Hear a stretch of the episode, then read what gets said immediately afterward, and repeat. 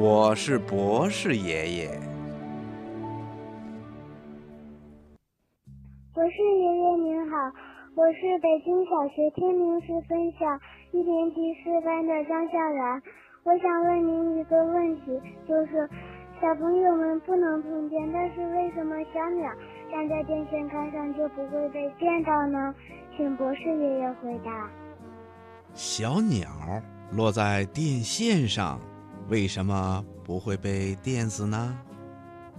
听广播的小朋友，我们经常看到，在空中飞翔的小鸟啊，有时候会落在电线上，一边休息一边唱歌。电线是带电的，那么小鸟落在电线上，为什么不会被电死呢？嗯，这是因为小鸟的身体里呀，根本就没有电流通过，所以呀，它不会被电死。那为什么小鸟落在电线上了，身体没有电流通过呢？这是因为电能啊，在电线里流动的时候，一定要有两根线才能够构成电流的通路。也就是电流走过的道路，这两根线呐，一根要跟大地接通，叫做地线，或者叫做零线；另一根啊，叫做火线。如果有能够导电的物体把火线和地线连接到了一起，或者这种导电的物体啊，能够直接把火线。大地连在一起，就会形成了通路，这个物体上就会有电流通过。如果这个物体啊是人或者其他动物，那么人或者这种动物啊就会触电的。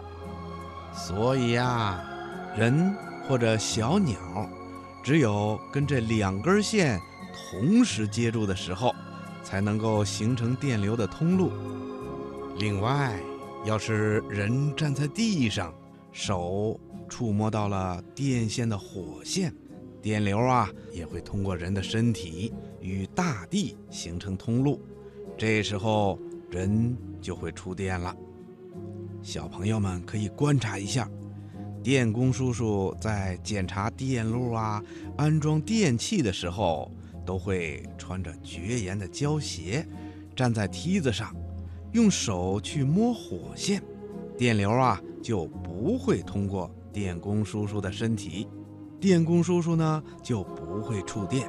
这是因为电工叔叔的脚上穿的是一双绝缘的胶鞋，这样啊电流就不能通过人体跟大地接触了，所以呀人就不会触电。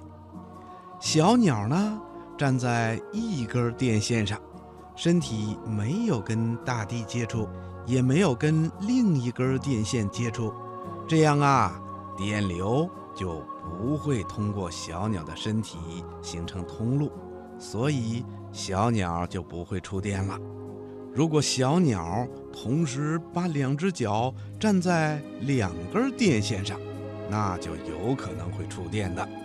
当然了。如果电线的外边有绝缘的胶皮来保护电线，那么即使小鸟落在两根电线上，也不会触电的。小朋友，你明白了吗？